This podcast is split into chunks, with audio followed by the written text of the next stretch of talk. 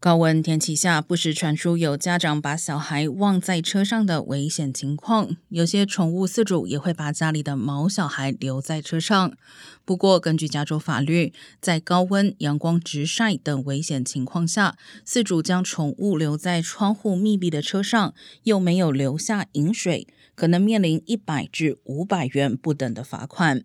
同时，依据动物援助法，路人如果发现受困宠物，确定宠物情况危险，在报警之后，可以合法敲开车窗，以援救车内动物。援助人依规定要将动物移至安全处，并留在原地等警方前来接受照顾。